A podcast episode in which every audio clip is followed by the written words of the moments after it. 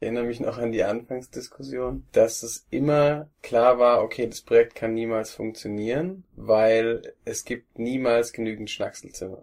Ein Zimmer zum Schnackseln hat wohl nicht jede Wohngemeinschaft. In Nikos WG wohnen sieben Leute, von denen aber nur drei ein eigenes Zimmer haben. Die anderen teilen sich vier Räume. Zum Lernen gehen sie also ins Arbeitszimmer. Wer mal Ruhe oder Zeit mit dem Partner braucht, geht ins Privatzimmer und ein Wohnzimmer für alle gibt es auch. Dazu gehört außerdem, dass sie alle in einem Zimmer schlafen. Da hängt eine Lichterkette und es fallen sofort die vielen Kissen und Decken überall auf. Rechts auf dem Palettenbett sitzt Mirjam und ihr gegenüber hat sich Markus auf einer großen Matratze ausgebreitet.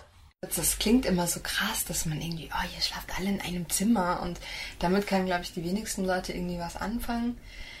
Also wenn ich das Gefühl habe, ich möchte alleine sein, dann gehe ich ins Privatzimmer und aber ansonsten ist das ja auch total schön, so gemeinsam ins Bett zu gehen, vielleicht sich noch was vorzulesen und dann einfach nebeneinander einzuschlafen. Das Konzept nennt sich funktionales Wohnen. Auf die Idee kamen die Bewohner, als Nikos Zwischenmiete endete, aber niemand wollte, dass er geht. Und dann haben er und seine Mitbewohner das funktionale Wohnen ausprobiert. Für Miriam ist da mehr als nur der praktische Nutzen wichtig.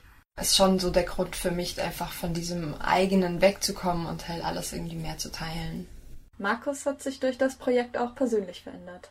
Das ist einfach faszinierend. Die Auseinandersetzung mit sich selber ist halt unglaublich gestiegen. Weil man sich halt klar sein muss, okay, so, was mache ich hier gerade so und wie gehe ich damit um? Ich meine, man kann mega viel Kraft daraus ziehen.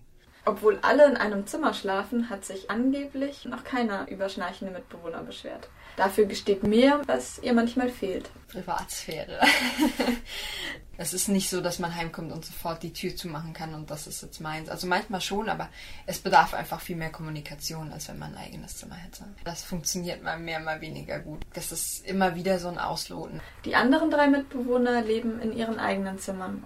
Marike ist eine von ihnen. Das ist total krass, weil ich mich überhaupt nicht ausgeschlossen fühle. Also ich habe das Gefühl, dass ähm, es so gar nicht ideologisch abläuft, so was ist das bessere Konzept, sondern einfach ein völlig schönes Miteinander ähm, leben und jeder so, wie es für ihn am besten passt.